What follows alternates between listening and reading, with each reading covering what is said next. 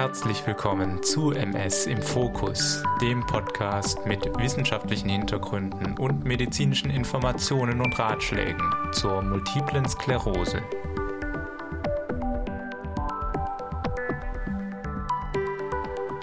Liebe Hörerinnen und Hörer, schönen Tag und willkommen zu einer neuen Folge von MS im Fokus. In diesem Podcast geht es um alles rund um die Erkrankung Multiple Sklerose und damit verwandte Themen. Ernährung ist wahrscheinlich eines der vernachlässigsten Themen in der MS. In der ärztlichen Praxis wird das Thema häufig nicht aufgegriffen, vielleicht noch unter ferner Liefen besprochen, und wenn ja, dann bleiben die Empfehlungen sehr allgemein. Warum ist das so? Glauben Ärztinnen wirklich, dass es egal ist, was man als Patient mit chronischer Erkrankung zu sich nimmt? Oder sind das die wissenschaftlichen Daten? Und was ist mit den vielen Stimmen, die vermeintlich wissen, was genau eine gute Diät für Autoimmunpatienten ist.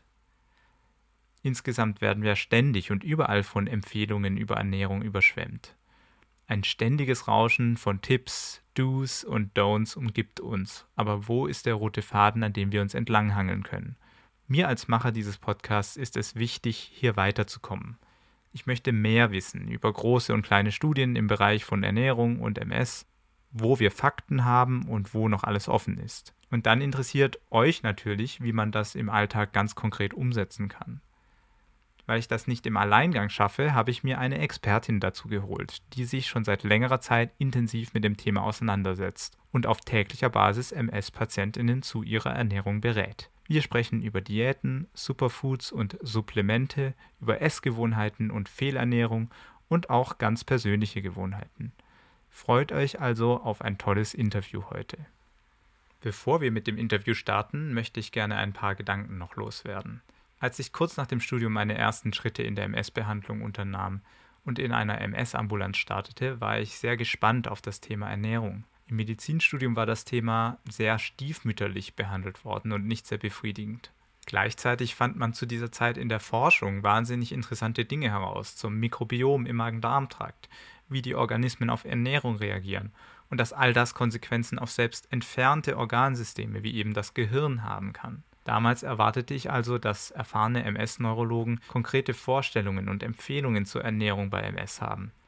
Als ich meine KollegInnen aber fragte, kam ein Schulterzucken, denn leider gab es kaum gute Empfehlungen, nur sehr allgemeine Dinge, wie dass man sich gesund ernähren soll oder ausgewogen.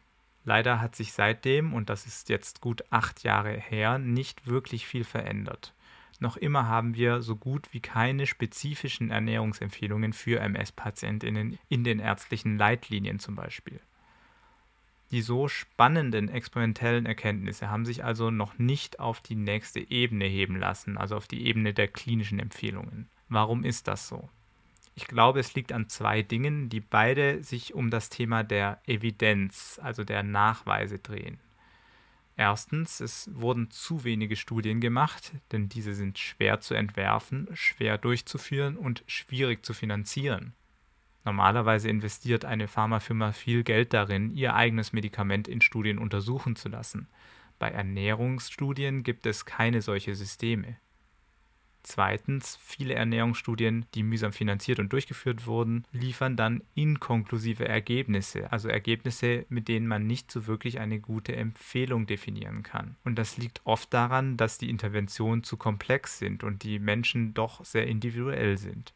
Es ist eben nicht nur eine hochdosierte Pille, die man an einer Gruppe ähnlicher Patienten ausprobiert, sondern man probiert kleine Effekte durch diskrete Veränderungen der Ernährung aus. Und Menschen reagieren sehr unterschiedlich auf Nahrungsmittel, haben unterschiedliche Essgewohnheiten und metabolisieren die Nahrung unterschiedlich, je nach Genetik und Mikrobiom und, und, und.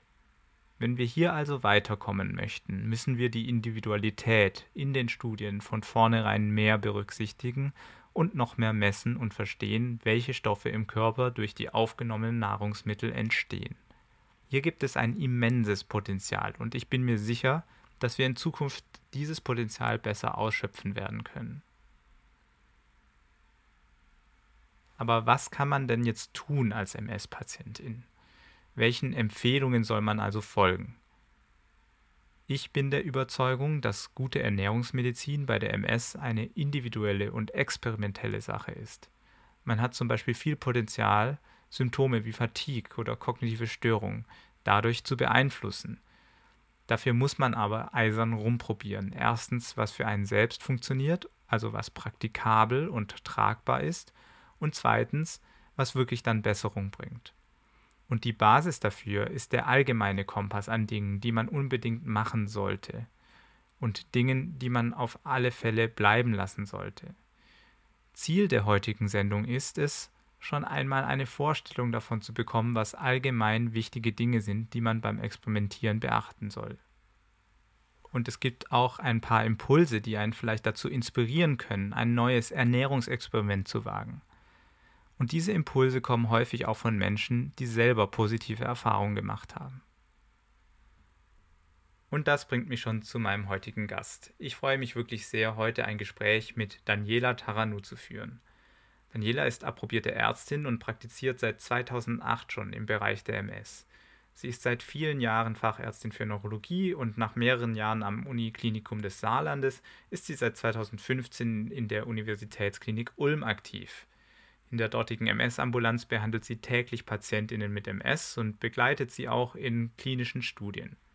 Sie promoviert am Thema Kognition bei MS, ebenfalls sehr spannend, hat aber seit mehreren Jahren sich ganz persönlich einen zweiten Schwerpunkt aufgebaut, die Ernährungsmedizin. Nach mehreren Fortbildungen in Sachen Ernährungsberatung 2018 hat sie seit drei Jahren die Weiterbildung zur Ernährungsmedizinerin durchlaufen, angeboten von der Deutschen Gesellschaft für Ernährungsmedizin bzw. der Deutschen Akademie für Ernährungsmedizin. Seit vielen Jahren wird sie also von ihren Patientinnen auf täglicher Basis auch zur Ernährung gelöchert und gibt als Therapeutin wichtige Anstöße. Sie ist aber auch persönlich sehr offen und experimentierfreudig und das ist eine große Besonderheit, die ich an Daniela sehr zu schätzen weiß. Ich freue mich auf jeden Fall sehr, eine so interessante Kollegin hier zu interviewen und begrüße damit meine heutige Expertin ganz herzlich bei MS im Fokus. Hallo Daniela, schön, dass du da bist.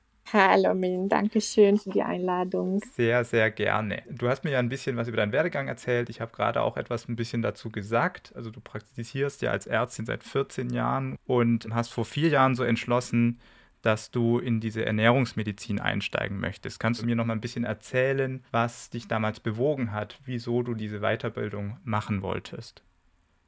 Ich war an einem Wochenende Ladies Only Festival in Europa Park mit einer Freundin, die auch Neurologin ist und gerade sehr interessiert war an Ernährung. Mhm. Ähm, sie hat im Fitnessstudio auch viel sich mit Ernährung auseinandergesetzt und meinte, ja, bei der Internationale Akademie für Fitness, die bieten an, so Ernährungsberater und Trainer für Fitnessstudios, ob ich Interesse hätte. Sie möchte es halt nicht alleine machen und ich dachte, ja, warum nicht? Waren insgesamt fünf oder sechs Wochenenden über mehrere Monate halt so verteilt. Man hat erstmal so Grundlagen Ernährung, Beratung gemacht, dann haben wir die Ernährungsberatung Lizenz B und dann A gemacht und am Ende noch Sporternährung. Also dann gezielt für Fitnessstudios. Was man machen soll, dass man Muskel aufbaut und Fett verbrennt. So mehr so Richtung Schönheit. Ja, spannend. Und dann bist du aber auch noch bei der Deutschen Gesellschaft für Ernährungsmedizin in die Weiterbildung gegangen, was ja, glaube ich, dann nicht nur Fitnessfokus hat, richtig? Genau, genau. Also dann, dann fand ich alles so interessant und man setzt sich mit dem Thema so viel auseinander. Dann die Patienten fragen natürlich auch, was kann ich tun? Was kann ich am besten meine Ernährung ändern oder dazu Wundermittel ähm, einnehmen? Und dann habe ich gesagt, dann machen wir es richtig. Die Corona-Pandemie hat auch so ein bisschen die Gelegenheit gegeben, dass man viel online macht und nicht den Stress hat, irgendwo hinzureisen. Und dann habe ich die Grundlagen Ernährungsmedizin gemacht und die Fallseminarien. Jetzt bin ich Ernährungsmedizinerin für die Deutsche Gesellschaft für Ernährungsmedizin und wenn ich dieses Jahr irgendwann noch die Prüfung mache, auch für die Ärztekammer. Sehr schön. Und ich glaube, wahrscheinlich im Behandlungsalltag von den MS-PatientInnen ist es wahrscheinlich schon lange mit eingeflossen, diese neuen Einflüsse, die du hattest. Genau, weil Patienten sind sehr interessiert und ich habe vor drei Jahren auf einer Patientenveranstaltung über Superfoods und Ernährung bei Multiple Sklerose und sie fanden es alle sehr interessant. Und dann man bekommt so viele Fragen und dann selber will man auch mehr wissen und da liest man dann mehr. Nicht, dass man falsche Informationen weitergibt. Ja, und dann bildet sich so ein Kreis. Und was mich auch noch, wenn ich nochmal persönlich fragen darf, interessieren würde, wenn man sowas macht, dann macht es ja auch wirklich sehr stark oder wie kaum ein anderes Thema selber mit einem als Therapeutin. Nämlich, äh, wenn es um Essen geht, dann klar, dann ändert es eventuell auch was am eigenen Essverhalten. War das bei ja. dir auch so? Wie hat es deinen Alltag in, in Sachen Ernährungsgewohnheiten verändert?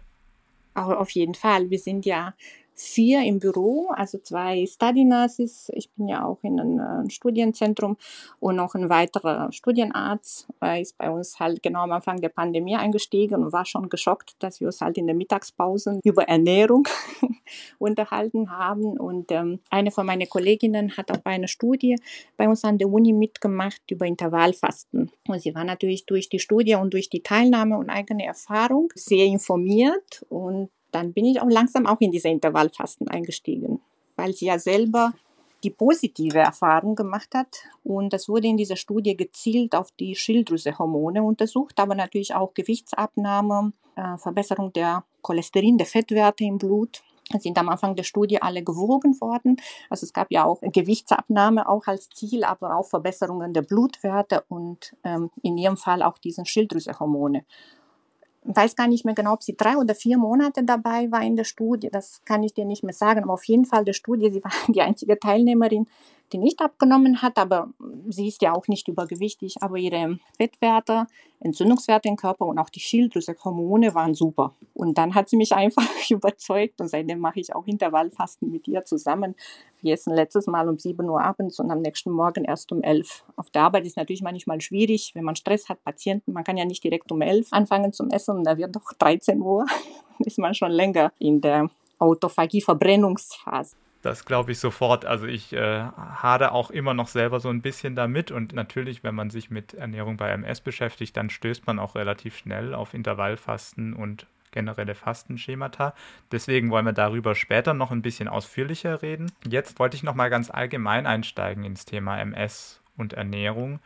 Nämlich, wenn man zum Beispiel in die aktuelle Leitlinie schaut, steht da nicht viel drin. Aus meiner eigenen Erfahrung und auch in Kollegenkreisen wird natürlich auch über Ernährung gesprochen, aber es hält sich alles, sage ich mal, in Grenzen. Und das ähm, meiner Ansicht nach, ich weiß nicht, ob du das so reflektieren kannst, liegt vor allem daran, dass die Evidenzen halt nicht so ganz kristallin klar sind wie bei anderen Empfehlungen, weil Studien auch schwierig zu machen sind. Und deswegen beruht man sich eher auf, sage ich mal, allgemeinere Ernährungsempfehlungen und oft taucht dann das Wort mediterrane Diät auf. Man soll eine mediterrane Diät einhalten. Was ist deine Meinung dazu? Ist es noch aktuelle Empfehlung in der MS? Und vielleicht auch ein bisschen, was versteht man denn eigentlich unter einer mediterranen Diät? Weil das klingt für mich sehr allgemein. Ist das jetzt Pizza Pasta oder was ist das? Ja, ähm, also das stimmt. Man findet in der Leitlinie nicht viel. Ähm, auch bei der Ernährungsmedizin-Ausbildung wird auch immer gesagt, man setzt sich nicht so viel mit dem Thema auseinander. Es wird auch an der Uni, also im Medizinstudium, auch nicht so viel darüber gesprochen. Es gibt ja auch kein Fach was genau Ernährungsmedizin heißt. Man wird nicht einfach so unbedingt sensibilisiert. Ernährung, was kann ich für mich tun, auch wenn ich gesund bin?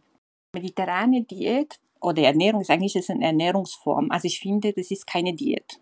Diät für mich sind alles, was jetzt so bei Weight Watchers oder Low Carb, Low Fat. Es gibt ja, ich glaube, über 500 Diäten und jeden Tag, wenn man so ein bisschen googelt oder sich mit Internet oder soziale Netze, Facebook, Instagram, gibt es jedes Mal was Neues. Also ich glaube, man braucht ja ewig oder man kann von morgens bis abends lesen und man ist nicht fertig mit allen Diäten, die es auf der Welt gibt. Und sowohl die Ernährungsberater und auch die Ernährungsmediziner sagen, Diäten sind nicht gut, weil wir haben im Körper ein Hormon für Hunger und Hormon für Sättigung. Und in dem Moment, wo wir eine Diät machen, also für Körper wird normalerweise eine Diät als Stress empfunden. Ja, man macht es entweder restriktiv oder man gibt verschiedene Mittel halt ab. Ich esse kein Brot oder ich esse keinen Pasta. Und dann kriegt man das Gegenteil. Man will ja abnehmen, auch ich esse weniger oder ich esse gar nichts und der Körper empfindet das als Stress und der nimmt zu, weil der denkt, ja, die gibt mir jetzt halt nichts mehr zum Essen. Da muss ich mein Depot halt die Fettzellen genau voll bewahren. Und mediterrane Diät ist halt eine Ernährungsform. Also ich esse von alles, aber mit Maß ich schaue genau wie in der Ernährungspyramide, dass ich Gemüse und Obst habe, nicht zu viele Obst, weil da habe ich auch eine Form von Zucker und da komme ich andere Probleme. Aber alles, so ein bisschen Fleisch, ein bisschen Fisch und Olivenöl und die Nüsse, die als Fette schon von dem Wundermittel sind für viele. Die ist die einzige Ernährungsform, die tatsächlich in Studien untersucht worden ist. Die haben sogar, ich glaube, in Spanien über elf Jahre über 7000 Teilnehmer in drei Gruppen geteilt. Mediterrane Ernährung mit Olivenöl, die zweite Gruppe mediterrane ähm, Ernährung mit Nüsse und die dritte Gruppe hat sich normal ernährt. Und nur nach fünf Jahren oder sogar kürzer, die ersten zwei Gruppen hatten tatsächlich weniger kardiovaskuläre Probleme, also Schlaganfälle, Herzinfarkte. Das war ja klar, dass die mediterrane Ernährung viel gesünder ist und besser und das wird auch von den Kardiologen auf jeden Fall empfohlen. Essen Sie gesund, essen Sie die Fette, die gesunde Fette, also Olivenöl, Nüsse, Avocado und da machen Sie alles richtig. Und das bespreche ich mit meinen Patienten auch, weil viele sagen, ja, ich war bei dem Arzt oder bei dem Neurologe, hat mir empfohlen, ich soll mich vegan ernähren und vegan ernähren. Ich finde, wenn man sich nicht viel mit dem Thema auseinandersetzt und ganz genau schaut, welche Vitaminmangel oder Mineralienmangel davon bekomme und ich muss aufpassen, das ist noch schwieriger als andere Ernährungsformen, ähm, dann kriegt man noch mehrere Probleme, wenn, wenn man das langfristig macht, weil ich mache selber auch die vegane Ernährung zwölf Wochen aber im Jahr, also nur kurz sechs Wochen vor Weihnachten, sechs Wochen vor Ostern und die Pathophysiologen sagen ja, auch wenn man nicht, weil ich mache das aus religiösen Gründen, wenn man nicht an Gott glaubt, man soll das machen, weil man frischt ja halt alles in Dünndarm vom Mikrobiom, also alle Bakterien, was wir haben. Dann kriegen die für kurze Zeit eine ganz komplette andere Ernährung, die werden ja wiederbelebt und da habe ich wieder mehr von der gesunden Bakterien. Okay, ja, sehr spannend. Hast du also wenn dann PatientInnen dich fragen, ja, okay, das sind jetzt Nüsse, Öl und vielleicht also eben auch gesundes Gemüse, Gibt es irgendwelche guten Factsheets oder irgendwelche ähm, Empfehlungen im Internet, die du, auf die du dich dann berufst oder die du den Leuten an, mit an die Hand gibst? Oder hast du ein eigenes Handout? Wie, wie machst du das? Weil ich meine, es sind ja schon sehr viele unterschiedliche Dinge, die man so essen kann. Und natürlich ist, so wie ich das jetzt richtig verstanden habe, in der mediterranen Ernährung auch sehr vieles möglich. Aber gibt es da irgendeine Anleitung zu oder wie sucht man das sich am besten zurecht als Patient? Das mache ich individuell, mhm. weil hm, ich finde es schwierig, wenn jemand kommt und sagt, ich möchte mich jetzt anders ernähren, gesunder ernähren. Man kann ja nicht von heute auf morgen alles komplett anders tun. Dann macht der Körper halt nicht mit. Ja, wenn mhm. ich mich so eine bestimmte, ich habe ja mein Frühstück, Mittagessen, Essen, esse ich immer, es gibt ja auch so ein Food Frequency Formular, das kann man halt ausfüllen, so ein bisschen sich ein Bild machen, was isst man eigentlich gerne oder mehr. Manche essen mehr Käse, die essen vielleicht mehr Chips und Schokolade, was man halt nicht so viel und nicht so häufig essen muss. Und da muss man kleine Veränderungen machen. Ja, den Körper muss man auch so ein bisschen halt vorbereiten und nicht plötzlich alles Ungesundes wegnehmen und alles Mögliche Gesundes rein. Vielleicht schmeckt es auch halt nicht. Und man kann sich auch nicht lange, dann kommt auch diese Prokrastination. Mit der Zeit möchte man nicht mehr. Ich kann ja doch nicht jeden Tag ein Avocado essen, nur weil jetzt äh, der Arzt so gesagt hat. Also ich finde, man muss so einen Mittelweg finden und Cheat Day kann man doch immer haben. Also ein Tag, wo man was Ungesundes isst, aber was Spaß macht, weiß nicht, ein Eis oder eine Schokolade ist jetzt auch nicht schlimm. Aber man soll versuchen, so 80 Prozent von der Zeit sich gesund zu ernähren und das kann man nur mit kleinen Schritten ändern. Also nicht von heute auf morgen alles komplett umschmeißen, sondern man sagt, okay, ich möchte jetzt langsam mich gesünder ernähren und ich kann ja verschiedene Sachen halt reinbauen. Also zum Beispiel, was Sie jetzt alle auch im Büro gemacht haben, wir haben den Frühstück von Frau Dr. Fleck eingeführt. Und zwar, das machen wir jetzt konsequent seit, ähm, seit ein paar Wochen. Das gibt auch online, das kann man sich den Frühstück runterladen von Frau Dr. Fleck. Sie empfiehlt auch, sie hat eine vegane Form, aber auch eine ganz normale ähm, mit 250 Milch. Also man kann sich den den ganz normale banale Milch nehmen. Wir nehmen ja Hafermilch oder Mandelmilch mit Chiasamen oder Leinsamen, also was man gerne hätte. Man kann die Samen auch so ganz lassen, dann funktionieren mehr als Ballaststoff. Oder man kann die mahlen. Da hat man mehr von dieser Omega-3, von der super gesunde Fette, was man aufnehmen kann, wenn die gemahlen sind. Wenn die ganz sind, dann nimmt man es nicht auf. Da füllt man nur einfach halt den Darm, man muss viel trinken und die funktionieren nur als Ballaststoff. Dann sind die Obst, die Blaubeeren, die also alles, was jetzt am Beeren sind, was man zu Hause hat, entweder getrocknet oder tiefgefroren oder wenn dann die Zeit ist, also die ganz frische von Markt. Ähm, und die Nüsse kommen halt als Topping. Die Nüsse sind auch Kalorienbomben. Man nimmt ja aber nicht alles, was auf die Tüte steht. Wenn steht 700 Kilokalorien, bedeutet nicht, dass ich jetzt 700 aufnehme. Jede ähm, Kalorie hat ein anderes Gewicht. Also wenn die Nüsse so ganz naturbelassen sind, die werden nicht komplett aufgenommen im Körper. Dann nehme ich vielleicht 20 oder 30 Prozent, weil die funktionieren auch als Ballaststoffe. Wenn ich die aber gerüstet habe oder diese vorbereitet sind, dann nehme ich mehr auf von den Kalorien, weil der Körper kann ja mehr absorbieren. Also es spielt schon eine Rolle, welche Nüsse nehme ich jetzt. Und natürlich mehrere Nüsse wie die Cashewkerne haben mehr Zucker. Die Paranüsse darf man nicht so viel essen, mal so nur drei, vier essen, aber dafür habe ich die ganz gesunden Nüsse für die Triglyceride und Cholesterol Wertenormalisierung. Die haben ja auch sogar Studien gemacht, tatsächlich mit der Paranüsse. Es reicht drei am Tag, dass ich innerhalb von einem Monat super Cholesterolwerte bekomme. Das habe ich jetzt nicht bei vielen gemessen, aber drei Freundinnen haben tatsächlich das gemacht und haben jetzt einen normalen Cholesterolwert. Also ich glaube schon an die Kraft der Nüsse. Sehr cool. Und ähm, du bist ja jetzt sehr konkret geworden, was ich super finde. Ähm, das heißt, du hast ein paar Beispiele von sehr ausgewogenen, gesunden Lebensmitteln genannt. Und Be bezeichnet man die jetzt als Superfoods oder wie siehst du das? Was, was ist jetzt mit, mit diesen Superfoods? Ähm, ich glaube nicht, dass es Superfoods gibt. Ich glaube, was wir nehmen, egal ob es jetzt Nüsse sind oder Beeren oder Avocado, also alles, was gesund ist, es bringt schon was für unsere Gesundheit, aber ich würde es jetzt nicht als Superfood nehmen, weil für mich wäre halt Superfood, okay, ich habe das jeden Tag, egal was ich den Rest esse, das ist egal. Ich habe mein Superfood eingenommen, so wie halt äh, Vitaminen oder wie Tabletten und dann ist alles gut. also Superfood, die haben eine besondere Funktion oder Mineralien oder Vitamine und das hilft ja auch gut, aber insgesamt zusammen. Ich fand es gut im Vergleich zum Beispiel bei der Vitamine B, wenn man einen Vitamin B-Mangel haben, die Ernährungsmediziner sagen, ich soll nicht nur ein Vitamin B nehmen, weil die Vitamine B alle funktionieren so wie ein Orchester. Und in dem Moment, wo ich mehr ähm, Kraft gebe, nur eine einzige, dann bringe ich die alle andere durcheinander. Und so stelle ich mir auch mit der Ernährung vor, es bringt ja nichts, wenn ich massiv von einem Superfood esse oder es zu mir nehme, wenn ich nicht so komplett die ganze Orchester habe. Dass ich auch die gesunde Fette habe und gesunde Eiweiß und die gesunde Zucker, also Kohlenhydrate. Also nur so ein einziges Superfood jeden Tag zu essen, finde ich, es bringt nichts.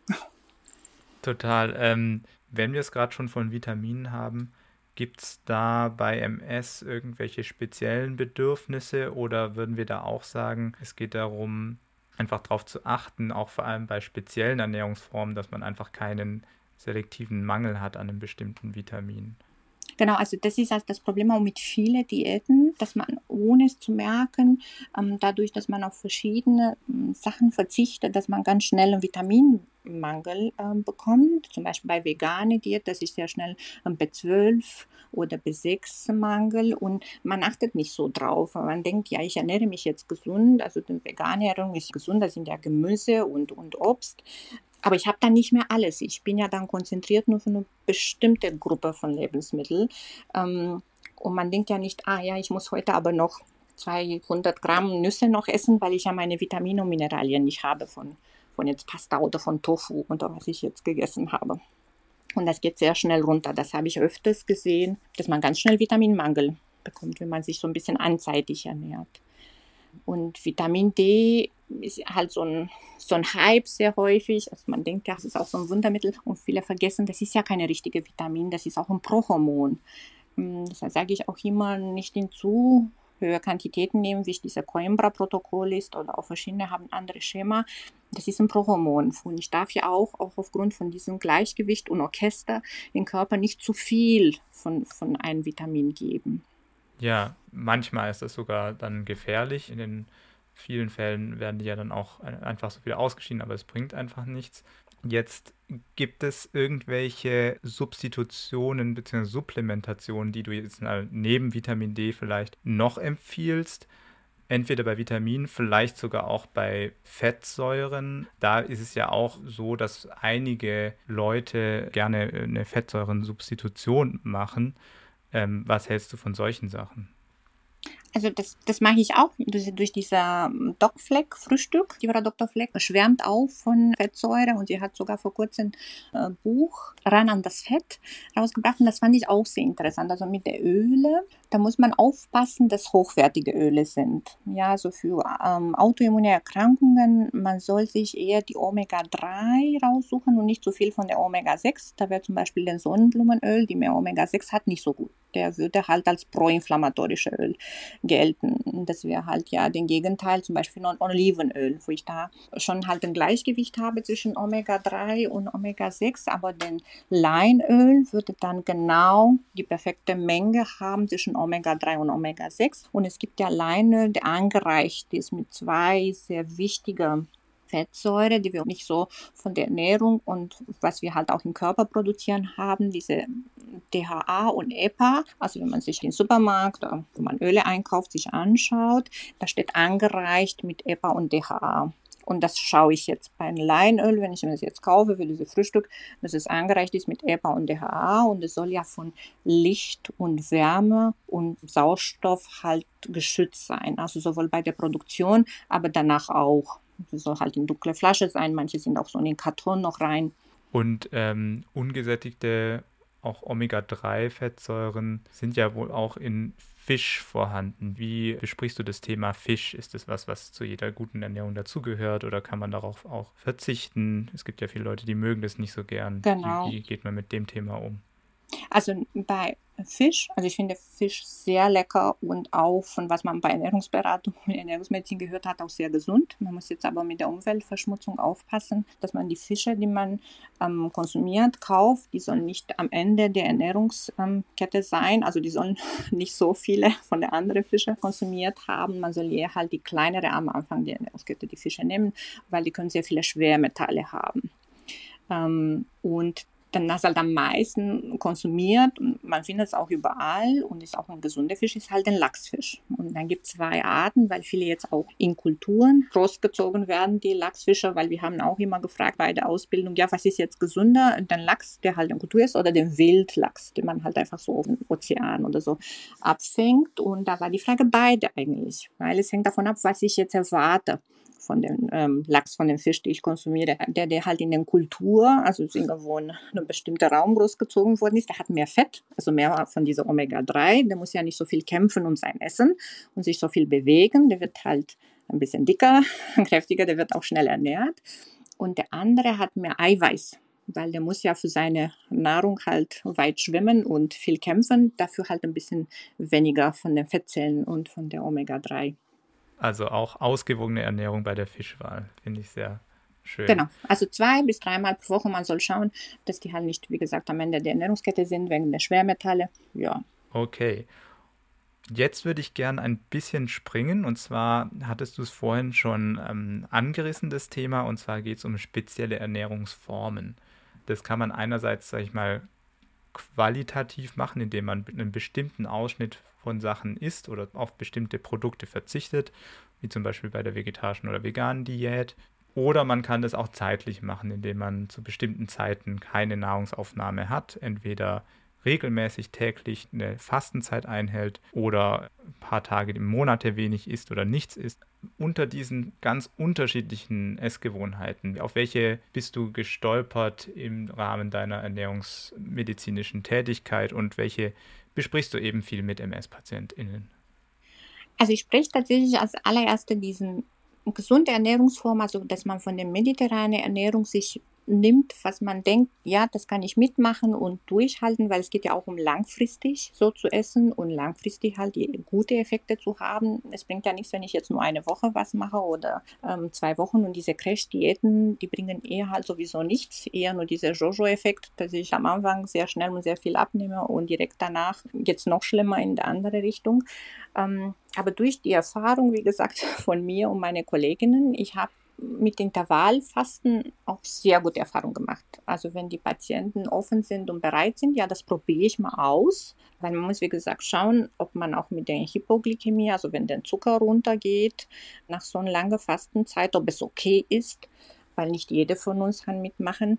das ist eine super Sache, finde ich. Mhm. Kannst du mal uns wirklich ganz einfach durchführen durch einen Tag mit Intervallfasten? Wie, wie geht das? Wie, wie macht man das? Also man, man soll am Anfang mit zwölf Stunden ausprobieren, weil man denn die ganze Nacht, man schläft eher, da merkt man es nicht so viel, ja. Man würde halt sagen, zum Beispiel um 8 Uhr abends habe ich zuletzt gegessen und ich probiere mal erstmal bis nächsten Morgen um 8 das kann fast jeder von uns machen. Ich habe tatsächlich halt zwei, zwei Freundinnen, die sagen, nee, um fünf, sechs stehe ich auf, da muss ich schon direkt essen. Das geht gar nicht, dass ich aus dem Haus komme, ohne was gegessen zu haben.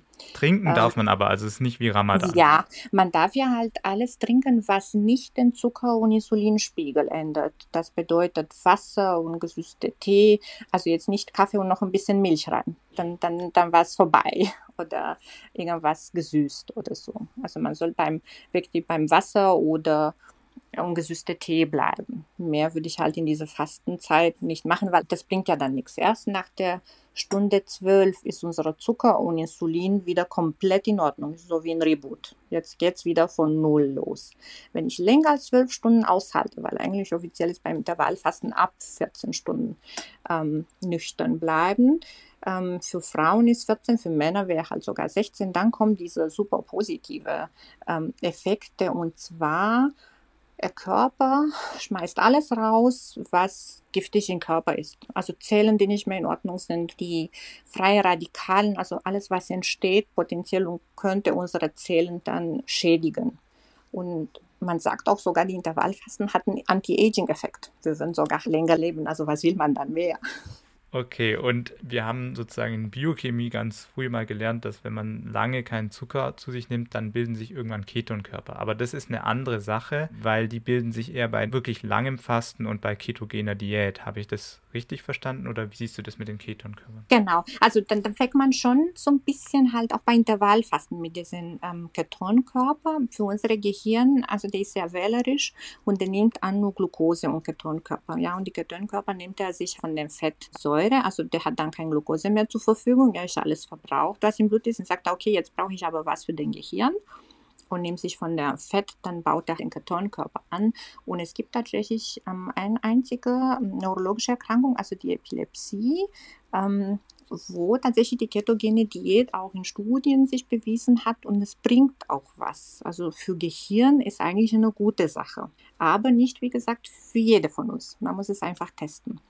Aber bei Intervallfasten komme ich jetzt nicht so viel in diese ketogene Phase. Ich fange ein bisschen gerade an, aber jetzt nicht so ausgeprägt wie bei der wirklichen ketogene Diät, wo ich fast gar keine Kohlenhydrate, also keine Glucose den Körper zur Verfügung steht oder super wenig. Also dass es gar nicht reicht und dann fangen die schon direkt an, von sich von den Fetten die Ketonkörper für den Gehirn zusammenzubasteln. Ja, also wenn ich das grob richtig verstanden habe, geht es eher darum, die Zellen so ein bisschen in den Stresszustand zu versetzen, dass sie einfach mehr sozusagen auch dafür sorgen müssen, dass sie ihren metabolischen Haushalt aufreinigen und Toxine loswerden es ist aber kein absoluter Ausnahmezustand wie in einer langanhaltenden Fastenzeit, ähm, wo sich wirkliche Ketonkörper en masse bilden, die dann das Hirn mit Energie versorgen, sondern es ist immer noch ein Mischmasch bei Intervallfasten. Genau, genau, ja. Und äh, ist es so, dass man speziell vermutet, dass bei Autoimmunerkrankungen ähm, Intervallfasten positiv sich auswirken kann oder ist es auch was, wo man sagt, das ist allgemein für jeden da? Also es prinzipiell für jede, weil jede von uns würde halt davon profitieren, wie gesagt, wenn man zurechtkommt mit der Hypoglykämiephase. Also diese halt nach Stunde 12, wo der Zucker richtig runtergeht, weil für viele Gruppen ist auch nicht empfohlen. Also für Schwangere, für Kinder, für ältere Personen, für Personen, die schon eher halt an Diabetes, also zuckerkrank sind, ähm, das wäre gar nicht indiziert, so ein Intervallfasten auszuprobieren, weil eine ausgeprägte Hypoglykämie, also dass die Glucose im Blut sehr tief ist, dann kann auch zu Arrhythmien, zu Herzrhythmusstörungen führen oder Blutdruck kann hochgehen. Also muss man sich also ein bisschen bisschen rantasten und einfach schauen, wie, wie reagiere ich, weil jeder von uns ist anders. Und hast du Erfahrungen schon gesammelt mit MS-Patientinnen, die Intervallfasten selber, was die so berichtet haben, zum Beispiel im Hinblick auf bestimmte Symptome wie Fatigue oder so? Mm, also ich, ich habe tatsächlich Patienten, die Intervallfasten machen ähm, und sie berichten tatsächlich, dass sie das Gefühl haben, die kommen anders durch den Alltag durch. Also nicht unbedingt jetzt, dass alle Symptome besser werden, aber die, dass die tatsächlich so ein bisschen mehr Energie haben und die denken halt anders. Sie sagen jetzt nicht mehr dieser Schleier ähm, im Kopf, dass sie sich nicht konzentrieren können oder so. Aber jetzt super viele habe ich ja nicht. Also ich kann jetzt nicht sagen, wie man von Studie erwartet. Ich habe ja 100 Personen oder 200 Personen und das haben die berichtet. Und dann kann ich es tatsächlich so dann weitergeben. Die Studien sind ja auch weiterhin noch so ein bisschen auf dem Weg und man muss dazu sagen, dass viele Studien einfach die Schwierigkeit haben, dass sie doch nicht so viele Patienten rekrutieren können, einfach auch aus finanziellen Gründen. Das sind Studien, die oft von Universitäten durchgeführt werden und nicht einen Pharmasponsor im Hintergrund haben. Deswegen sind die einfach limitiert, wie groß sie solche Studien machen können. Aber es gibt durchaus Wissenschaft in der Richtung und wir können da in den nächsten Jahren auch auf neue Ergebnisse hoffen. Auch ein bisschen verwandt damit ist jetzt nochmal speziell Ernährungsgewohnheiten bei Autoimmunerkrankungen, speziell bei der MS. Da gibt es auch immer mal wieder Stimmen, die davon sprechen, dass es Lebensmittel gibt, die inflammatorisch sein, die irgendwie speziell diese Entzündung fördern würden. Auch gern in Verbindung mit was, was man als Leaky Gut, also ein bisschen eine, eine Modediagnose, die noch nicht ganz auf festen Beinen steht, in Verbindung bringt.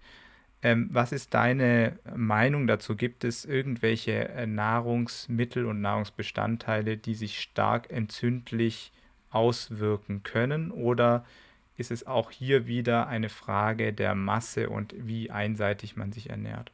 Auf jeden Fall. Also zum Beispiel Schweinfleisch. Das wird von der Ernährungsmedizin als proinflammatorisch gesehen und sagen wegen der Arachidonsäure was in der Schweinfleisch, also eine höhere Menge ist. Man soll es halt bei der Autoimmunerkrankung nicht essen. Aber ich denke, da passiert nichts, wenn ich 100 Gramm einmal esse oder so. Natürlich, es ändert, wenn ich es jeden Tag konsumiere. Und es ist genauso bei Sonnenblumenöl. Ja, das ist Omega-6 viel mehr drin. Das ist auch proinflammatorisch. Ich glaube, das passiert auch nichts, wenn ich einmal in der Woche irgendwas mit Sonnenblumenöl gemacht habe. Und ist was anderes wie, wie halt in Rumänien zum Beispiel ist, dass man jeden Tag Sonnenblumenöl benutzt. Ja, also ich glaube, die Menge macht auch den Gift. Man kann natürlich sagen, ich versuche, so viel es geht, 80 Prozent von der Zeit wirklich mich antiinflammatorisch zu ernähren, dass ich schaue, dass ich jetzt keine, zum Beispiel, das wusste ich ja auch nicht, das habe ich auch bei der letzten Fallseminar erfahren.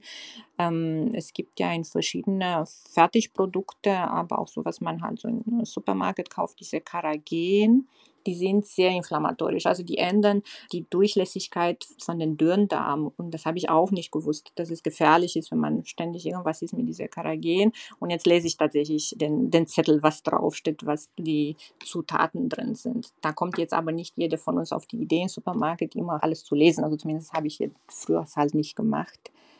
Aber auch hier als Faustregel gilt, wenn man viel selber zubereitet, frische Sachen auch nimmt, genau dann ist die Wahrscheinlichkeit, dass man karagenhaltige Nahrungsmittel zu sich nimmt, sehr gering, weil die in viel prozessierter Ernährung Stimmt, drin ja. sind. Okay, super.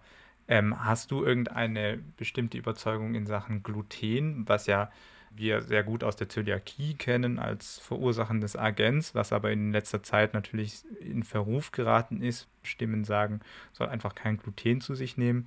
Gibt es da ähm, in der MS irgendwelche speziellen ähm, Erfahrungsschätze zu? Ja, also ich würde tatsächlich das mit Gluten, das haben mir auch viele Patienten angesprochen, weil wie du sagst, auch mm, man liest halt davon und denkt sich auch was super und auch wenn ich jetzt keine Zöliakie habe oder ähm, irgendwelche Darmerkrankungen, das mache ich ja, das, das hört sich gut an, aber die glutenfreie Ernährung ist tatsächlich gefährlich. Man ähm, kommt sehr schnell in Mineralien und verschiedene Spurenelemente und Vitaminenmangel dadurch, dass es von der Nährstoff her so ein bisschen arm von alle ist. Es bringt sehr schnell eine Gewichtszunahme. Und wir wissen halt, dass eine Gewichtszunahme schlecht ist für alle Erkrankungen. Ähm, also sogar jetzt bei äh, Multiple Sklerose war das bei den KKNMS, die haben vor kurzem auch veröffentlicht, dass eine Gewichtszunahme auch ein Risiko ist für die Erkrankung, aber auch für Schöbe dann halt im Verlauf. Und deshalb würde ich jetzt gar nicht empfehlen, würde sagen, eher den Finger äh, davon weglassen. Natürlich, wenn man es jetzt mit einem Ernährungsberater Hand in Hand macht und sagt, doch, das will ich aber jetzt unbedingt probieren, aber man muss tatsächlich darauf achten, dass man jetzt keinen Mangel an Vitamine oder Mineralstoffen damit zeugt, weil das kann man sehr schnell machen. Ja, ja, Gewichtszunahme oder Übergewicht ist tatsächlich ein sehr wichtiges Thema in der MS und das ist auch schon seit langem bekannt. Das steht ja auch sozusagen der Risikofaktorenliste ganz oben, so wie Rauchen und andere Dinge. Und natürlich ist es aber auch nicht so leicht, ein normales Gewicht zu halten oder auf ein normales Gewicht runterzukommen. Ich gehe auch davon aus, dass du so wie ich ähm, einige MS-Patientinnen behandelt hast, die übergewichtig waren und damit natürlich zu kämpfen haben auf verschiedenen Ebenen. Ähm, kannst du mal ein Beispiel geben, wie du sowas anpacken tust in der Regel? Wie schaffst du es mit übergewichtigen Patienten einen ersten Schritt zu gehen in Richtung Normalgewicht? Ähm, es ist natürlich sehr einfach, wenn die Patienten und äh, dich zukommen und sagen direkt, mm, ich möchte abnehmen. Es gibt aber auch sehr viele Patienten, die nehmen halt das Problem halt auch nicht so wahr und möchten auch nicht hören, ähm, dass sie übergewichtig sind. Und es gibt ja auch verschiedene Gründe. Und da kommt man auch nicht so einfach, auch wenn man die Patienten regelmäßig sieht, halt in Behandlung und man spricht es halt an, ob, ob er was ändern möchte, ob sich vielleicht da besser fühlen würde, wenn halt ein Gewicht halt abnimmt. Aber es ist schwierig tatsächlich. Also nur wenn die Patienten tatsächlich gezielt kommen und sagen, ja, ich möchte jetzt abnehmen. Was kann ich tun? Was kann ich jetzt ändern? Und hast du so ein Portfolio an Natürlich ist jeder unterschiedlich, aber hast du ein Portfolio an Ernährungsprotokollen, die einem einen ersten Schritt in diese Richtung ermöglichen? Also wie gesagt, ich mache immer diese Food Frequency Questionnaire. Also ich schaue halt, wo das Problem liegen könnte. Also manchmal, das hatte ich auch vor lange, lange her eine Patientin, die hat sich tatsächlich gesund ernährt. Also sie war übergewichtig und hat eigentlich alles ganz normal gemacht und ich habe mich immer gefragt, ja, was, was sehe ich jetzt? Was passiert? Man hat natürlich auch, man kann nach Hormone schauen, ob es jetzt mm, woanders äh, die Ursache ist, weil an der Ernährung lag das nicht. Und tatsächlich war es so, dass sie, also an Flüssigkeit, also sie konnte halt keine Wasser, also es hat nicht geschmeckt, also sie hat kein Wasser getrunken, sondern von, ich glaube, von Aldi oder von Lidl sich ähm, dieser Limonade angereicht, also es war Wasser mit Geschmack oder so. Und wenn man tatsächlich sich viel bewegt und ähm, auch noch Sport macht und so, man trinkt zwei Liter davon. Das kam mir gar nicht durch den Kopf, dass tatsächlich die Kalorien, die extra Kalorien, da waren nicht weniger, sich eigentlich von da akkumuliert haben. Also ich würde mir immer halt jede Person anschauen, was, was essen sie so in einer Woche. Und was trinken die so? Das ist ein ganz, ganz wichtiger Punkt. Das und ist, was trinken sie, ähm, genau. läuft ganz oft unter dem Radar und da können ganz, ganz viele Kalorien zustande kommen. Ähm, sehr spannend. Ja. Man denkt ja gar nicht so dran jetzt ist halt, man denkt ja, natürlich trinkt man, was trinkt man? Wasser, Tee und nicht jetzt ähm, genau so Wasser mit Geschmack. Die, ich weiß nicht jetzt, wie viele Kalorien die haben, aber auch zwei Liter, dann kommt man schon tatsächlich, ich glaube, so bei 300 äh, zusätzliche Kilokalorien und dann, wenn nicht mehr. Ja. Wir sind jetzt schon fast am Schluss angekommen. Ich wollte aber eine Frage noch stellen, die ich vorhin verpasst habe zu fragen, nämlich auch wieder ganz persönlich. Gibt es so ein paar Nahrungsmittel, die deine Favoriten sind, die gesund sind, die einfach zuzubereiten sind, die du einfach gerne isst in deinem Alltag? Drei Stück. auch schwierig. Ich habe ja halt ganz viele. Ich bin ja auch seit, seit der Ernährungsmedizinausbildung auch Abonnent bei Eat Smarter. Ähm, weiß nicht, ob du das kennst. Das sind ja auch für Beschäftigte sehr schnell Rezepte, die in 20 Minuten halt fertig sind. Man hat ja auch nicht ähm, viel Zeit, immer sich Gedanken zu machen, was koche ich morgen, was kann ich schnell auch mit auf der Arbeit ähm, nehmen. Lunchbox, die man auch vielleicht auch, ohne es zu erwärmen, auch einfach so essen kann. Und ähm, ich finde es toll, wenn es so halt ein Rainbow drin ist, also so alle möglichen Farben, wo man alles Mögliche drin hat. Also diese Regel, den Teller, die Hälfte Gemüse, so ähm, die gesunde Fette, so ähm, 25 Prozent und dann auch den Eiweiß 25 Prozent. Also wo man schön verteilt, man weiß, man hat alles Mögliche drin. Die gesunde Kohlenhydrate, die Ballaststoffe, die Gemüse, die Vitaminen. Da muss man sich nicht viele Gedanken machen, sondern nur die Kombination finden. Was kann ich da kombinieren? Und je mehr Farben, desto besser. Und für den kleinen Hunger zwischendurch, den vielbeschworenen? die Nüsse finde ich immer gut. Da kann man halt nichts falsch machen. Natürlich nicht mal, wenn eine ganze Tüte halt ähm, ist. Dann gibt es natürlich auch die Mischungen, äh, wo Cashews drin sind mit getrocknetem Obst und dann noch Pekannüsse Kekse oder so verschiedene, was früher war als Studentenfutter. ähm, genau, aber Schokolade, also ohne Schokolade kann ich nicht. Da denke ich immer, da ist Kakao drin, das sind gesunde Fett und da sind über 600 ähm, Antioxidantien in Kakao und man schaut nur, dass den Zucker äh, Gehalt so unter 30 Gramm pro 100 Gramm ist und dann ist alles gut. Ich glaube auch, dass man zum Beispiel bei den Lindschokoladen haben sie ja alle Prozentzahlen und man kann sich da Stück für Stück hocharbeiten und wird immer gesünder. Ja, genau. So ist es, ja. Sehr gut. Gut, dann ähm, bedanke ich mich ganz arg bei dir für, für die Zeit, die du investiert hast und für die vielen neuen Gedankenanstöße, die du uns allen gegeben hast. Und ich hoffe, dass wir diese Konversation dann an anderer Stelle auch mal fortsetzen können. Ja, sehr gerne. Wenn wir vielleicht ein bisschen gezielter über die ein oder anderen Nahrungsmittel und Nahrungsbestandteile reden, denn es war ja heute ein sehr allgemeiner Überblick. Ich danke dir nochmal für die Einladung. Es hat Spaß gemacht. Und äh, falls jemand mal als Patient in, in die Universität Ulm geht, dann wird er dich dort zu Gesicht bekommen. Ist das richtig? Genau, so ist es.